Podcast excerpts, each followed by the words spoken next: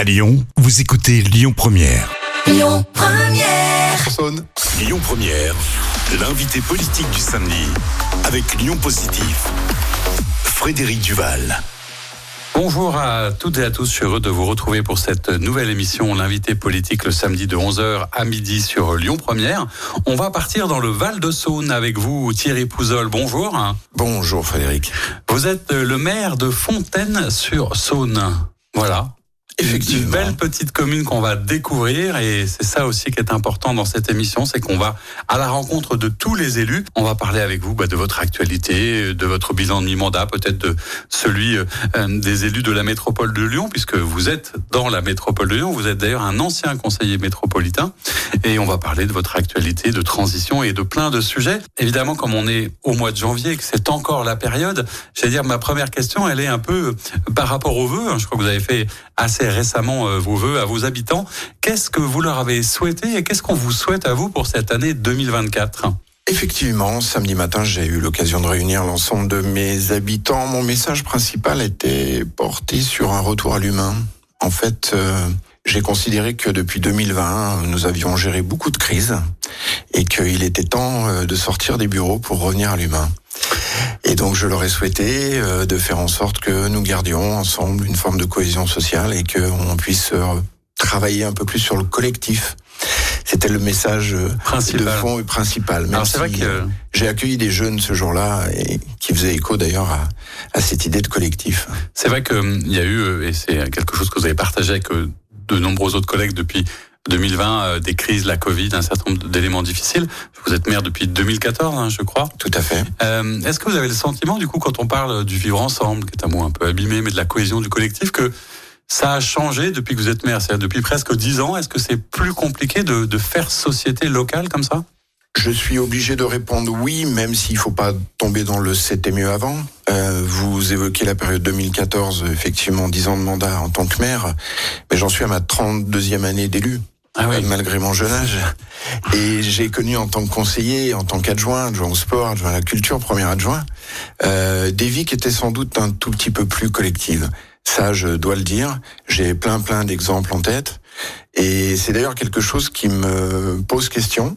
Et c'est la raison pour laquelle je me pose la question de savoir comment on peut, dans une société comme la nôtre, dans une ville comme la nôtre, dans une métropole comme la nôtre, faire euh, revenir justement à, ce- à cette idée du collectif, euh, moins faire seul, chacun de son côté, essayer de faire tous ensemble. à moins, partir moins du moment où il y a un, client, un sens. moins quoi. consommateur. On a l'impression aussi que parfois, euh, c'est c'est le point commun que je vois peut-être avec un certain nombre d'élus euh, que j'accueille, que euh, les citoyens, les administrés sont très dans la demande et moins peut-être dans le devoir, plus dans le- la consommation et moins dans l'usage. Est-ce que c'est aussi un peu la société? Enfin, ça raconte aussi la société. Ça raconte la société. Euh, alors après, on peut se dire que la période Covid n'a pas aidé, euh, vraiment, euh, sincèrement, puisque même si ça peut paraître comme étant un cliché, il n'en reste pas moins vrai qu'on a quand même été tous isolés les uns les autres, ou les uns des autres. Mais oui, oui, on pourrait considérer à certains égards que nos que nos usagers se transforment euh, peut-être un petit peu trop parfois en consommateurs, euh, qu'ils en oublient la part de ce qu'ils pourraient euh, finalement euh, donner euh, au collectif, euh, ce qui pourrait sans doute améliorer tout un tas de tout un tas de choses sur tout un tas de délégations, enfin sur une série de délégations ou en tout cas de, de missions que nous avons nous avons à rendre.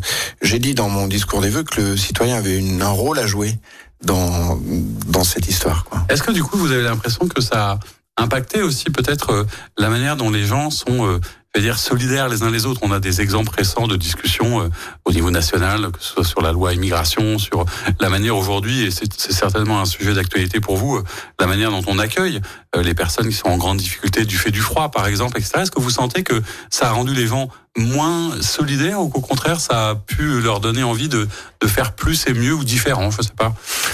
Non, je, je ne crois pas. Enfin, c'est pour ça que je dis bien, il, il faut pas toujours euh, penser à ce qui se passait avant. Mais si on prend l'exemple de la solidarité, je, je ne crois pas. Il y a encore beaucoup de gens engagés autour de la solidarité. Il y a des associations qui sont très actives, comme le Secours populaire, comme euh, le Secours catholique, comme euh, les Restos du cœur. Il y a des gens comme ça qu'on aide et, et qui sont autour de nous et avec nous euh, pour accompagner effectivement les plus fragiles. Euh, c'est plus peut-être dans euh, un quotidien, on va dire. euh, où la difficulté réside dans le fait de se réunir pour partager se détacher de ce qui pourrait être un appel à l'écran, de ce qui pourrait être un appel à justement une consommation de culture, parce qu'on a la chance d'être à côté d'une grande ville, et, donc du coup on, on, est moins dans sa ville, on est moins dans avec son voisin, on est moins avec lui, on partage moins de choses. C'est le, c'est le centre d'intérêt, je pense, qui s'est déplacé un peu. La solidarité, elle existe toujours, et je reviens sur les vœux, puisque j'ai accueilli des jeunes, et, et, et j'ai montré à mes habitants justement que les jeunes, aujourd'hui, s'engagent. Mmh. J'avais cinq exemples. Différemment de nous, peut-être. Différemment, mais... mais ils s'engagent. Et j'avais cinq exemples bien précis, si vous voulez qu'on en parle, on en parlera. Avec mais... plaisir, parce que c'est toujours intéressant aussi de voir les, les talents et comment un maire se projette, euh, euh projette sa ville, se projette dans l'avenir en travaillant pour tout l'ensemble des générations. Sur la, question d'actualité là qui nous préoccupe, on a traversé une semaine euh, de, de, de, grand froid. Il y a eu un certain nombre de drames dans un certain nombre de communes sur des personnes sans abri, hein, et, c'est certainement un sujet. Comment est-ce qu'on fait quand on est maire d'une commune comme la vôtre? Est-ce que vous avez été confronté vous directement à ces problématiques? Et comment est-ce qu'on gère? Comment est-ce qu'on se soucie de ceux qui n'ont pas de toit? Pas plus tard qu'il y a une semaine, euh, où j'ai pris la décision d'accompagner une personne euh, sans toit, euh, directement, de façon pragmatique, en prenant en charge via notre centre d'action sociale un hôtel pour faire en sorte que, alors que cette personne est éligible à la loi DALO, activée auprès de la préfecture, on puisse dans les trois mois qui nous séparent d'une éventuelle mise à, disposition d'un logement, on puisse faire en sorte que par ces grands froids, cette personne ne vive pas euh, dehors. C'est d'ailleurs un, un, sujet qui nous renvoie à une problématique un peu plus large, qui est celle globalement du, du logement, sujet que d'ailleurs euh, vous connaissez assez bien de par votre activité professionnelle, on, en reparlera, mais sur la question du logement, euh, de l'extérieur, on se dit, bah là c'est compliqué, visiblement il y a plein de gens qui ont besoin de logement, il n'y a plus assez de terrain, c'est trop cher, on construit pas assez. Comment est-ce qu'on fait pour faire face ou régler ce problème aujourd'hui, quand on est un maire comme vous dans la métropole de Lyon? Il est vaste, hein. euh, il est vaste ce sujet, mais c'est un sujet central, principal. Euh, moi, j'attendrais, par exemple, hein, de l'État, là pour le coup, on peut remonter euh, d'un échelon, euh, j'attendrais de l'État euh, qu'il nous propose un vrai plan logement. un plan logement, un peu comme on avait des contrats de plan à une époque, parce qu'on est trop dans euh, le coup par coup, on est trop dans euh, la révision d'un PLUH qui intervient tous les 4 ans, tous les 5 ans, et de fait, on n'acte pas des possibilités. Je vais vous donner un exemple très simple. Hein. Quand j'ai été élu en 2010, il y a quelques habitants qui sont venus et qui m'ont dit on va remembrer nos parcelles et on a la possibilité, via tel acteur, d'avoir 50 logements. C'était en 2011. Eh bien, euh, figurez-vous qu'on va livrer là en mars 2024 mmh. euh, ces 50 logements. Donc, je vous laisse faire le calcul. Le calcul oui. ça, fait euh, ça, fait ça fait quand même assez long. Donc, il y a une réalité là cruciale, très très importante, mais à différents champs. Hein. Il y a ceux qui n'ont pas de logement, il y a ceux qui veulent en changer, et puis il y a tous ceux qu'on doit accueillir ou qu'on accueille. Ça veut dire que concrètement, on construit quand même pas assez. C'est que de l'extérieur, là encore, euh, le citoyen se dit bah ok, je comprends que les taux augmentent, que les banques prêtent moins, que mais pourquoi est-ce que l'État incite pas plus? Pourquoi est-ce qu'on libère pas tout ça? Comment est-ce qu'on fait euh, pour pas avancer plus vite? Comment comment est-ce qu'on fait pour faire plus simple? Voilà, déjà. Quand c'est très compliqué, parce que c'est très très compliqué. Il y a tellement de critères, il y a tellement de facteurs qui rentrent en ligne de compte. Par contre, c'est un enjeu fondamental. Euh, je ne suis pas un maire bâtisseur, mais j'ai toujours accepté de faire en sorte que l'on puisse accueillir des habitants parce que je viens aussi sans doute par mon parcours du logement social et je sais ce que c'est que de faire partie des 75% de la population qui ont besoin d'un logement social. Alors justement sur cette question du logement, il y a une actualité alors qui est un peu technique, mais en même temps qui a des conséquences sur ce dont on vient de parler. Euh, la préfète de la région Auvergne-Rhône-Alpes a, euh, je veux dire, enlevé la possibilité à, je crois, quatre maires euh, de la métropole de délivrer les permis de construire, etc., et de décider en quelque sorte de ce qu'ils voulaient faire, parce qu'ils n'allaient pas assez vite ou qu'ils n'avaient pas atteint les quotas de logements sociaux. Vous êtes maire, Euh, qu'est-ce que vous ressentez? Qu'est-ce que ça vous inspire? Qu'est-ce que vous diriez à vos collègues? Est-ce que vous trouvez ça normal que ça se passe comme ça? Eu égard à ce que je viens de dire, euh, j'ai envie de dire que si on doit modifier la loi SRU, puisque c'est de ça dont on parle, euh, parce qu'à certains égards elle est très contraignante, il en reste pas moins vrai que si on veut répondre à cette demande du logement, quel qu'il soit, hein, j'ai parlé de logement social, mais on pourrait parler d'accession à la propriété, d'accession sociale à la propriété. Euh, on a beaucoup de jeunes hein, qui ont du mal aujourd'hui à aller vers une accession quelle qu'elle soit. Alors le BRS est une solution, mais si on veut résoudre tout ça, il faut qu'on essaye le plus possible de respecter les lois. Euh, cette loi, elle existe. Personnellement, je l'ai connue puisque j'étais un peu en deçà des objectifs euh, qui oui, c'est celle qui fixe un pourcentage de logements Exactement, 25% en l'occurrence. Mais ça veut dire aussi qu'on construit euh, forcément, quand on fait 25% de logements sociaux, euh, ça veut dire qu'on en fait 75 autres sur un programme de 100. Donc il faut il faut être il faut la respecter. Et, et, là, il y a des outils pour cela, hein, notamment le contrat de mixité. On pourra en parler avec avec l'État. On en reparlera dans dans le détail et puis on va partir surtout à à la découverte de votre commune dans une deuxième partie de notre émission.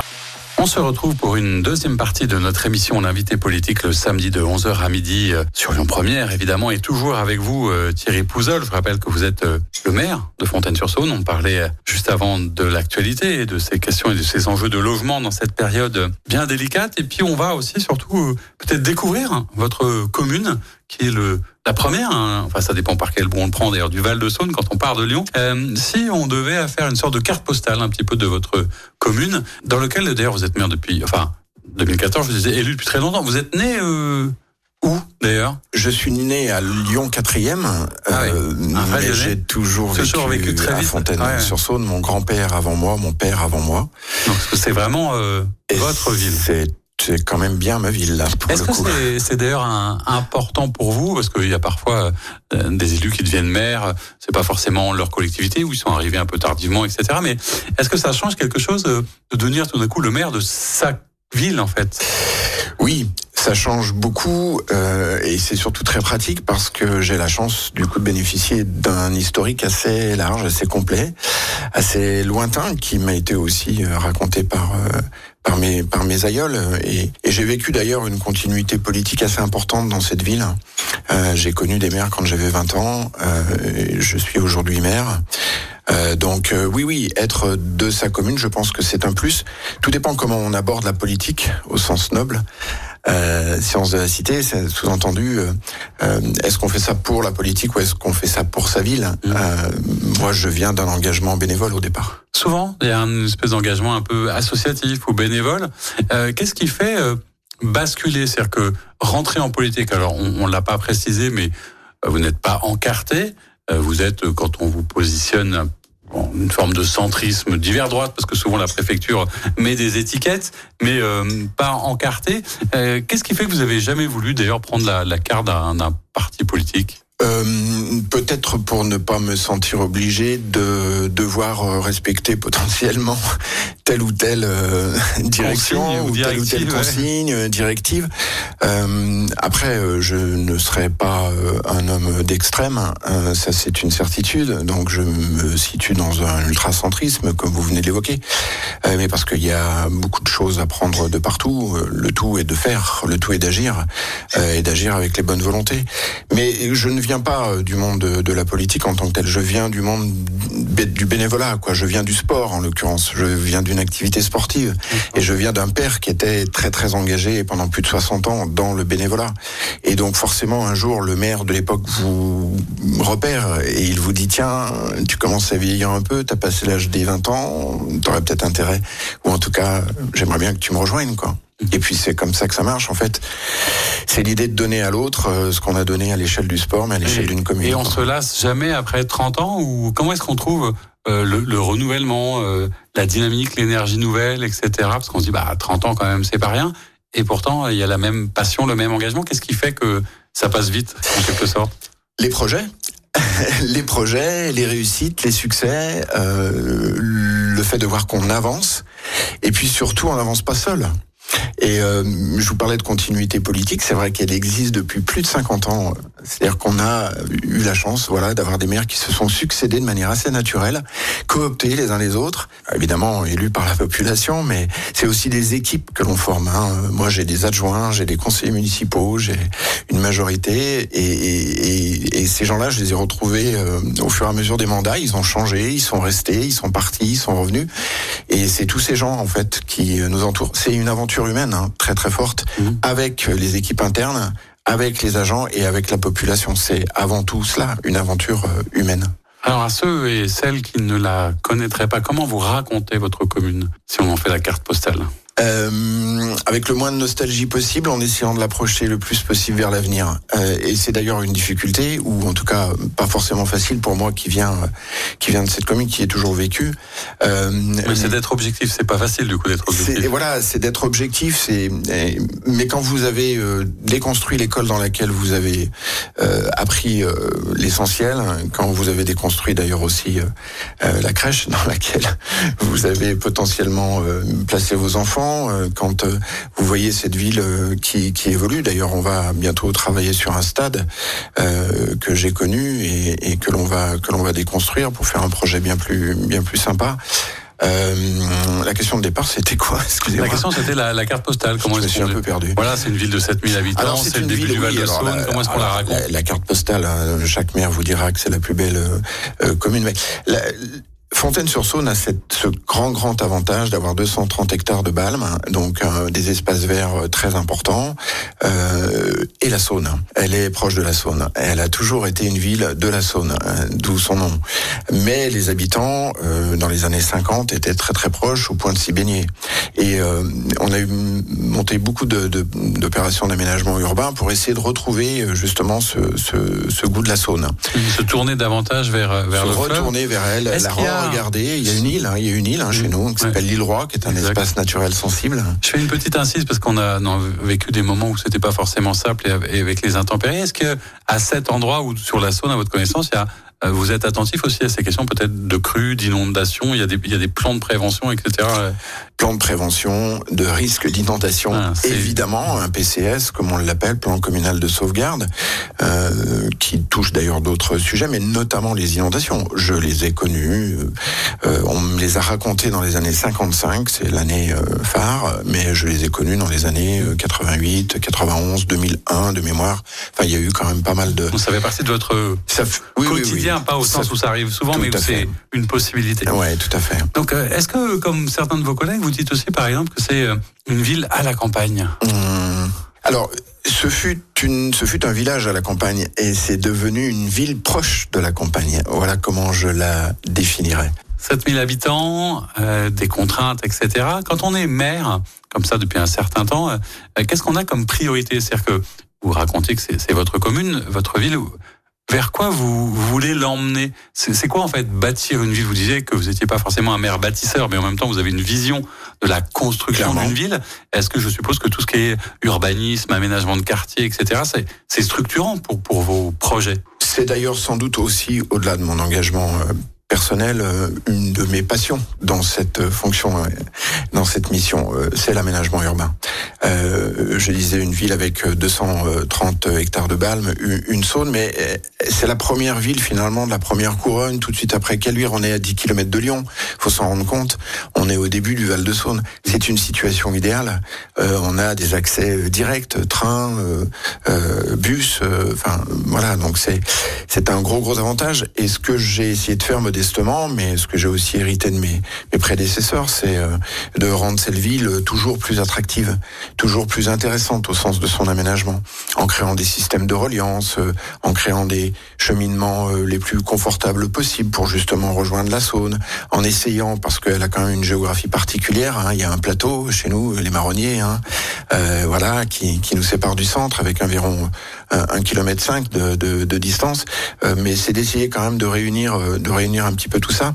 Euh, J'essaye d'avoir un sens du beau, en tout cas c'est ce que j'aime dans l'architecture et dans l'acte de construire de manière générale, mais c'est aussi euh, l'aménagement vière, l'aménagement des parcs, c'est tout ça, et c'est de faire en sorte que justement elle soit plus confortable, plus plus facile, plus... Ah, est-ce que c'est une chance ou pas? J'imagine qu'en termes d'attractivité, mais en même temps peut-être que ça crée trop d'attractivité, vous nous le direz, mais est-ce que c'est une chance d'être comme ça si près d'une métro, enfin d'une grande ville comme Lyon, euh, tout en étant, et c'est là peut-être un, une sorte de paradoxe, euh, vous-même une sorte de centralité. C'est-à-dire que vous êtes euh, une centralité pour des petites communautés autour, et en même temps aux, aux alentours d'une très grosse commune. Comment on gère cette espèce de double différence ou distinction, je sais pas comment on peut l'appeler? J'ai envie de dire presque un peu difficilement quand même.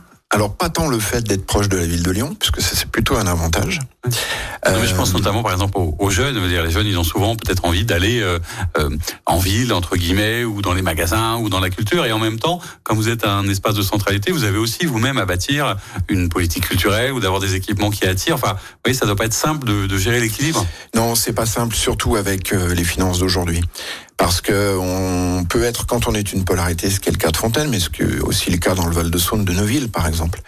On a, euh, c'est parfois un plaisir, hein, euh, euh la chance d'accueillir beaucoup de populations qui vient de l'extérieur, et donc euh, j'ai toujours tendance à dire que j'ai des fois un peu les charges sans forcément avoir les produits.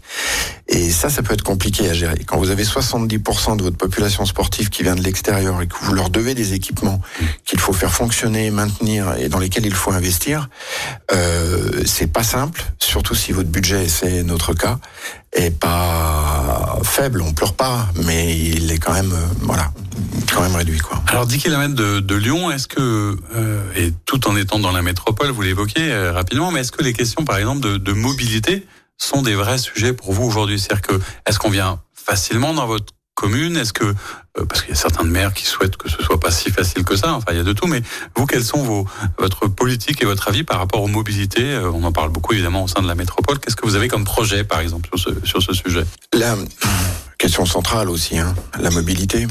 La, la difficulté, enfin ce que je, ce dont je m'aperçois aujourd'hui, c'est la réduction euh, de l'espace public, euh, celui qu'on utilise. Euh, euh, en marchant notamment et dans lequel on peut vivre euh, par l'apport de population et donc l'apport euh, nécessaire des déplacements, quels qu'ils soient.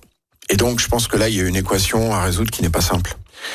Qui est celle d'essayer de faire en sorte qu'une partie de nos déplacements soit couvert par de nouvelles formes de mobilité, euh, c'est sans doute l'enjeu principal de la métropole, que d'essayer de faire en sorte que le vélo, par exemple, puisse puisse se développer. Mais euh, le vélo ne sera jamais accessible à tout le monde. Euh, on passe d'une ère de la voiture euh, à une ère euh, du vélo et de la marche à pied. C'est pas aussi simple que ça. Et cette transition-là, elle est quand même très difficile.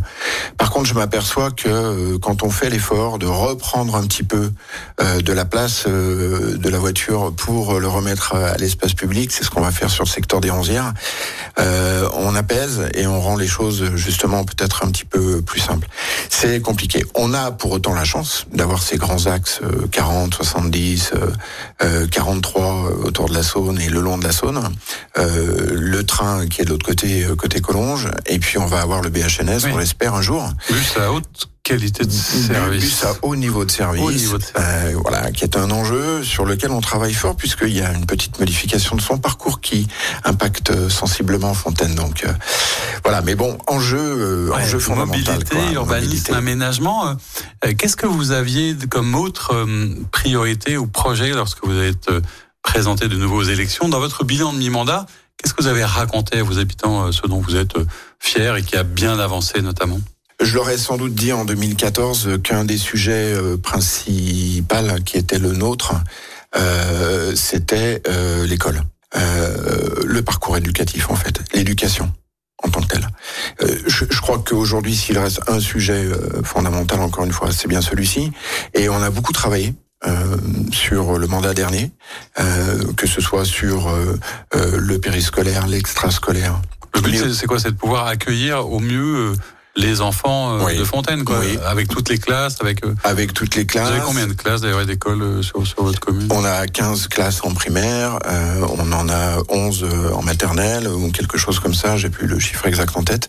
Enfin, c'est dur quand on est à la radio pour le ressortir, mais ce que je veux dire, c'est que l'enfant dans son parcours, tant du côté du savoir, ce qui est plutôt l'apanage des, des, des enseignants, mais aussi de sa découverte de la culture, euh, d'activités euh, sportives, de la citoyenneté. Tout ça, c'était un enjeu très très fort. Et je crois que de ce point de vue-là, on a on a réussi, je peux le dire modestement, mais on a on a beaucoup travaillé sur ce sujet-là. On a été très très acteurs sur la semaine 4 jours et demi. Et euh, voilà, avec beaucoup de croyances autour de la loi Payon. On est un peu déçu sur sur le l'évaluation qui n'a pas été faite. Mais vous voyez, c'est tout cet enjeu-là depuis la petite enfance jusqu'au moment où on laissait. Et encore, quand on ils sont au collège, on continue de les, les, les suivre parce que. il y a beaucoup de choses pour, pour, pour les jeunes, mais je sais aussi que il y a aussi beaucoup de choses qui sont des vrais sujets euh, pour veiller à la fois les seniors ou ce qu'on appelle presque le quatrième âge. Je crois que vous êtes très euh, autour des questions notamment de l'aide à domicile pour les les personnes du quatrième âge Là encore, un sujet de société euh, majeur. Euh, J'ai été effectivement président d'une association, je suis toujours vice-président. Là, là, on a un vieillissement de la population. Il va falloir trouver les moyens de les accompagner à, à domicile, ça c'est sûr. Et là, on a un vrai, vrai déficit de ressources, notamment de ressources avec de, de, de, personnel ou de personnes ressources humaines ressources humaines ouais parce que y a, voilà. le fameux métier en tension c'est pas que dans le bâtiment c'est aussi dans le soin et dans l'accompagnement. c'est aussi dans le soin et l'accompagnement à la personne ouais. Eh bien on va poursuivre euh, ce bilan de mi-mandat avec vous et continuer à parler de de Fontaine-sur-Saône, mais aussi d'autres sujets, et notamment de sujets de, de, transition dans une troisième partie de notre émission. À tout. On se retrouve pour la troisième et dernière partie de notre émission, l'invité politique, le samedi de 11h à midi sur Lyon Première, toujours avec vous, Thierry Pouzol. Je rappelle que vous êtes maire de Fontaine-sur-Saône et qu'on était parti à la découverte de votre commune. On a parlé de l'urbanisme, de l'aménagement, on avait parlé des questions de logement, des mobilités, etc.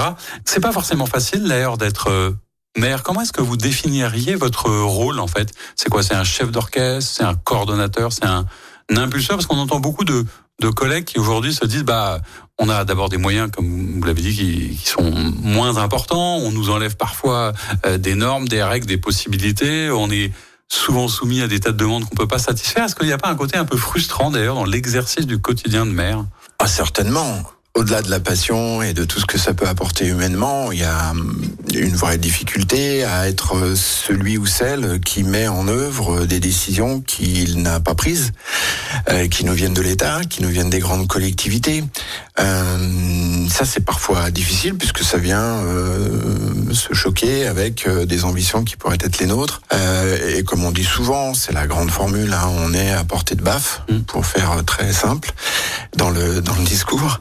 Euh, mais ça, c'est une réalité. Et donc, du coup, on est aussi un peu éponge et, et on prend euh, beaucoup des colères, on prend beaucoup des difficultés, on prend beaucoup de la détresse. Donc, c'est quelque chose auquel il faut euh, s'habituer, garder une forme de distance, mais en même temps, il faut régler. Mmh.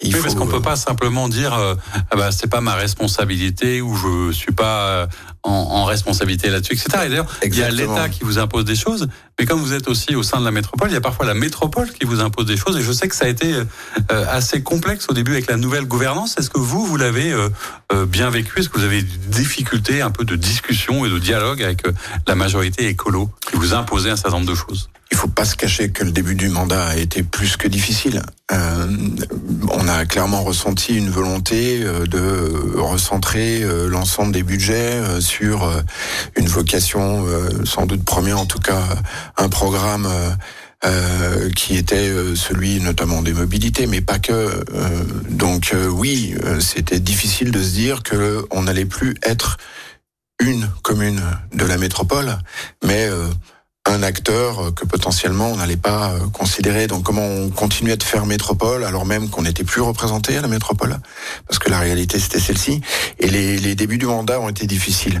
Je crois que la façon dont nous avons abordé les choses, euh, nous les maires, les maires des petites communes, j'aime pas ce mot, mais enfin c'est quand même c'est quand même la réalité, hein, euh, a fait que euh, oui l'exécutif est revenu en milieu de mandat là il n'y a pas si longtemps avec notamment des aides, avec voilà une écoute peut-être plus plus proche, sans doute aussi parce que ce que l'on a pu dire ou ce que l'on a pu montrer de ce que l'on souhaitait voir atterrir sur nos territoires était sans doute pas complètement idiot mmh. et qu'il fallait le peut-être le prendre en compte parce que l'expérience était la nôtre. Ça pose aussi d'ailleurs la, question de alors de la métropole au sens euh, euh, administrative, gouvernance, pouvoir, parce qu'il y a des discussions qui sont en cours sans rentrer de, trop dans les détails. Et de, je crois d'ailleurs qu'il y avait eu un rapport qui avait été fait par Marc Grivel d'ailleurs hein, euh, sur ces questions. Je dis ça parce que vous étiez aussi quand vous étiez euh, conseiller métropolitain proche de, de, de synergie hein, de ces maires qui voulaient aussi réfléchir et agir au niveau de la métropole. J'ai beaucoup écrit avec Marc Grivel. Voilà. Et justement, je sais que vous connaissez bien le sujet. Il y a des discussions en ce moment pour, en gros, et je fais simple, se dire bah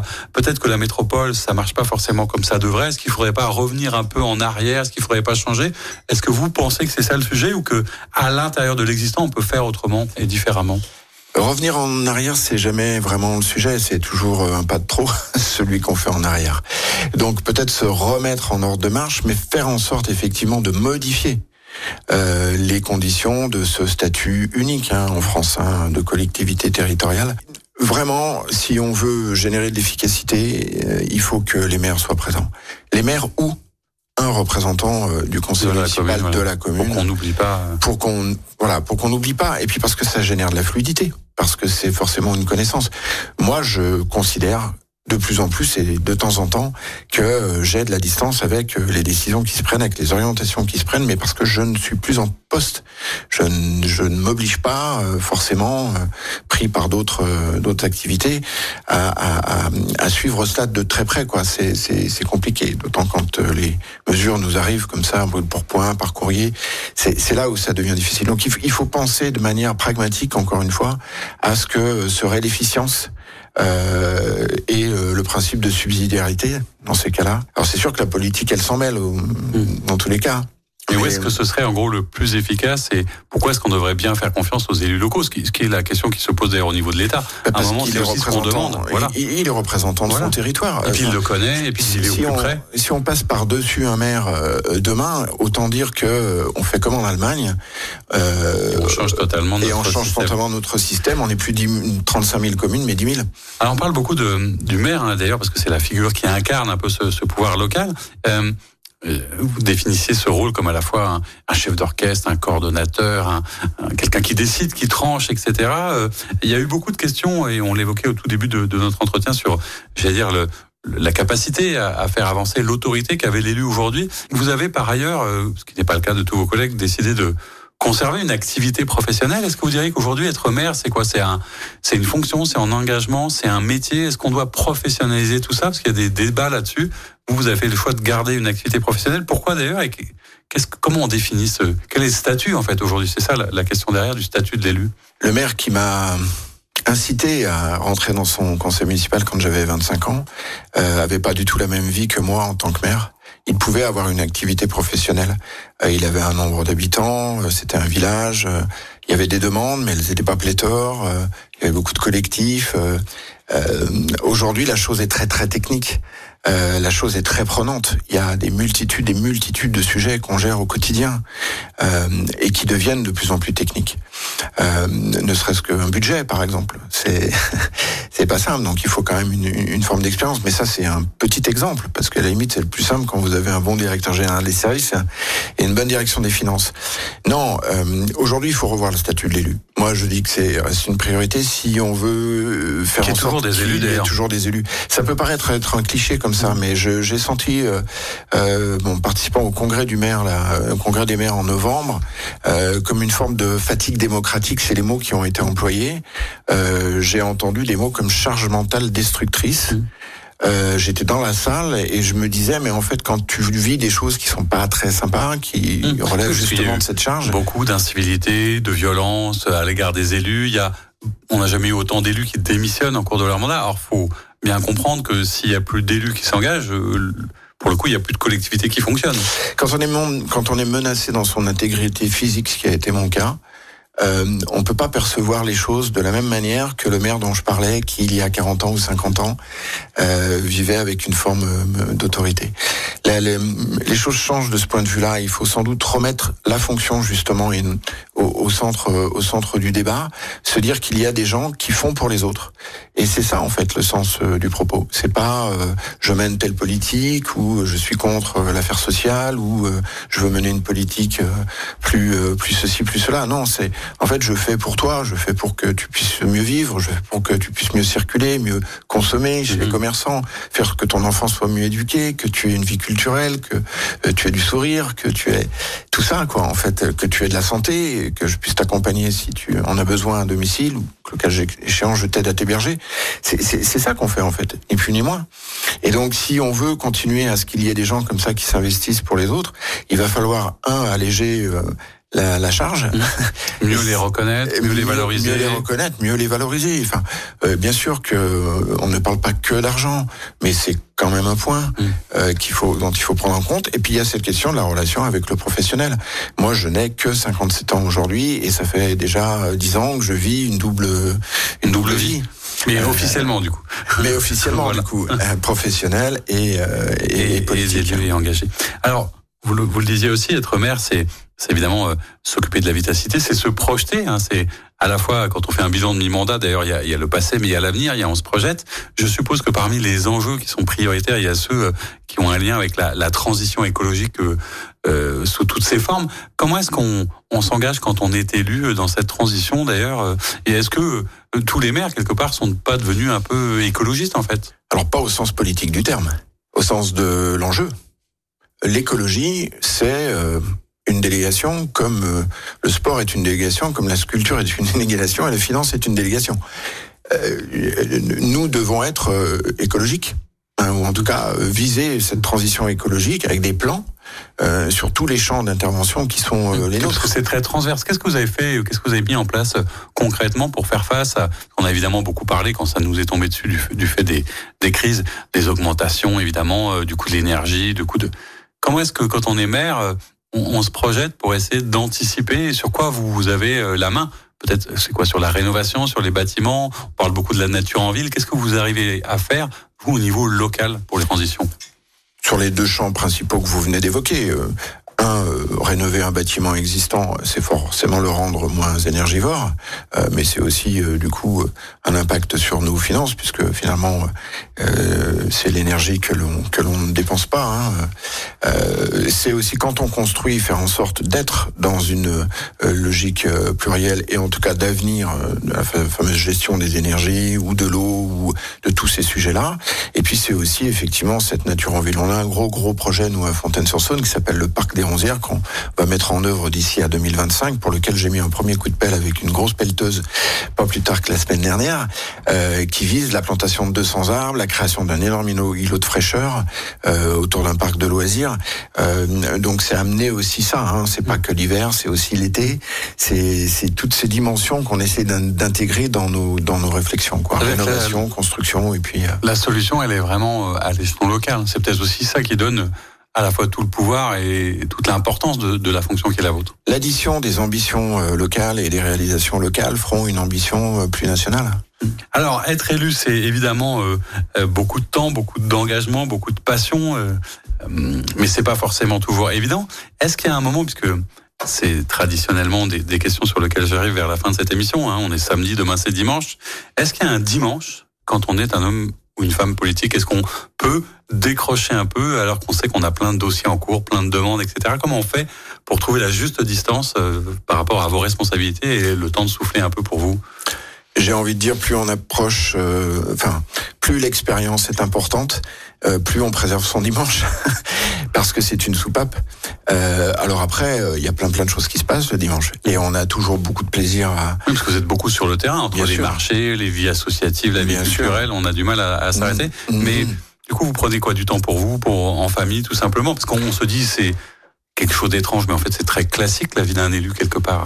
Ah ben c'est très classique, mais nous ne sommes que des hommes et des femmes de la de la société et on a des familles, en tout cas pour beaucoup. Euh, moi c'est mon cas, j'ai des enfants, ils sont déjà d'un certain âge, mais j'ai beaucoup de plaisir à les voir. Presque ma passion principale, euh, d'essayer de les réunir le plus possible, même s'ils sont plus chez nous. C'est comme ça, c'est la vie. Mais ça en fait partie. Après, euh, moi, participer à une manifestation sportive ou aller voir un match de foot un dimanche, c'est toujours un plaisir parce que j'y retrouve euh, des gens euh, qui ont encore une fois cette vocation. Qui doivent avoir du mal à vous regarder autrement que comme le maire, même quand vous les connaissez depuis très longtemps. Est-ce qu'ils font la part des choses? Quand vous avez été élu la première fois comme maire Est-ce qu'on vous appelait encore Thierry ou est-ce que c'était tout de suite Monsieur le maire? Vous aviez senti un regard différent dans la manière dont les gens vous parlaient ou pas vraiment? À certains égards, un petit peu. Le, le prénom est toujours resté Thierry quand vous avez des habitudes avec des gens depuis très très longtemps, forcément. Euh, par contre, il y a beaucoup de gens, et je pense que c'est important, qui dans l'espace public ou dans la sphère publique m'appellent Monsieur le maire. Je pense que c'est important de le faire. Pour marquer aussi. Bah, voilà, pas pour l'ego, hein, mais pour euh, pour marquer le, le statut. Après, euh, vous savez, moi j'ai beaucoup de plaisir à être une buvette, comme j'ai beaucoup de plaisir à tenir un discours le, le jour des vœux. Euh, ça fait partie de ce que je suis, de ce que j'ai, de la de la d'où Donc euh, donc voilà, il faut il faut perpréter ça. Mais oui oui, on préserve le On dimanche. préserve le dimanche et du coup.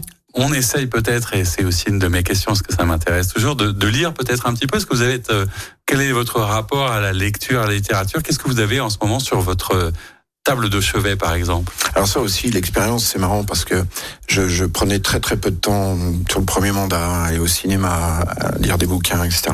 Et de plus en plus, je le fais. Alors, j'essaye aussi de le faire et c'est un peu un travers, mais euh, de faire en sorte que ça m'apporte quelque chose à un moment donné au sens de ma fonction. C'est-à-dire que ça puisse me donner quelques éclairages.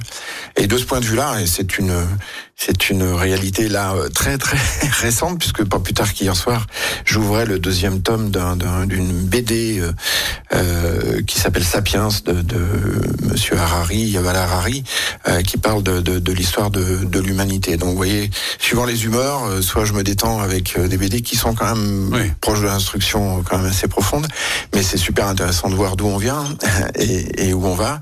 Mais j'ai aussi d'autres lectures qui sont plus de l'ordre du de la Voilà, détente et, et en mode détente, qu'est-ce que vous avez découvert récemment, par exemple? Euh, récemment, j'ai découvert euh, un auteur euh, suisse qui s'appelle Joël Dicker, que beaucoup connaissent. Et là, je suis en passe de découvrir l'énigme de la chambre 622. Ah, ah, Bon, ne, ne spoilez pas, surtout pour ceux qui ne connaîtraient pas. Alors, je suppose que peut-être en même temps ou pas d'ailleurs, parce qu'il y a des gens qui arrivent à lire en musique. Moi, j'ai du mal, mais on se quitte aussi dans cette émission avec un morceau de musique. Qu'est-ce que vous avez choisi? Qu'est-ce qui vous ferait plaisir à entendre aujourd'hui? Exercice très très difficile. Hein. Je peux être soit très très contemporain, rap, euh, comme parler, vous parlez d'Aznavour. J'ai choisi un morceau que j'ai toujours plaisir à écouter parce qu'il m'impressionne au sens de sa mélodie. Je crois que c'est une des plus belles mélodies françaises. En tout cas, c'est comme ça que je le perçois. C'est un auteur qui s'appelle Renaud et qui a créé une chanson Mistral gagnant. Euh, je vous parlais de, de- des enfants. Euh, L'enfance, c'est tellement un moment magique. Et ce que dit cette chanson, c'est c'est se rappeler aussi de ce que l'on était ou de ce qu'on a vécu avec nos enfants quand ils étaient petits. Je crois que c'est quelque chose qui est partagé avec beaucoup de Français, parce que ça devait être un moment, d'ailleurs, la chanson préférée des Français, donc ça tombe bien. Merci beaucoup, euh, monsieur le maire euh, Thierry Pouzol, d'avoir été avec nous euh, à ce micro pour découvrir euh, la commune de Fontaine-sur-Saône. Et puis la semaine prochaine, je vous dis moi à bientôt pour une nouvelle émission. Et on sera toujours dans l'Ouest, mais avec Véronique Cercedi, la maire de Sainte-Foy-les-Lyons. Merci beaucoup. Au revoir. Merci. C'était l'invité politique du samedi sur Lyon Première, en partenariat avec Lyon Positif, la plateforme inspirante des acteurs engagés dans la transition du territoire. Retrouvez tous les invités politiques en podcast sur lyonpremière.fr et lyonpositif.fr. Écoutez votre radio Lyon Première en direct sur l'application Lyon Première, lyonpremière.fr et bien sûr à Lyon sur 90.2 FM et en DAB+. Lyon Première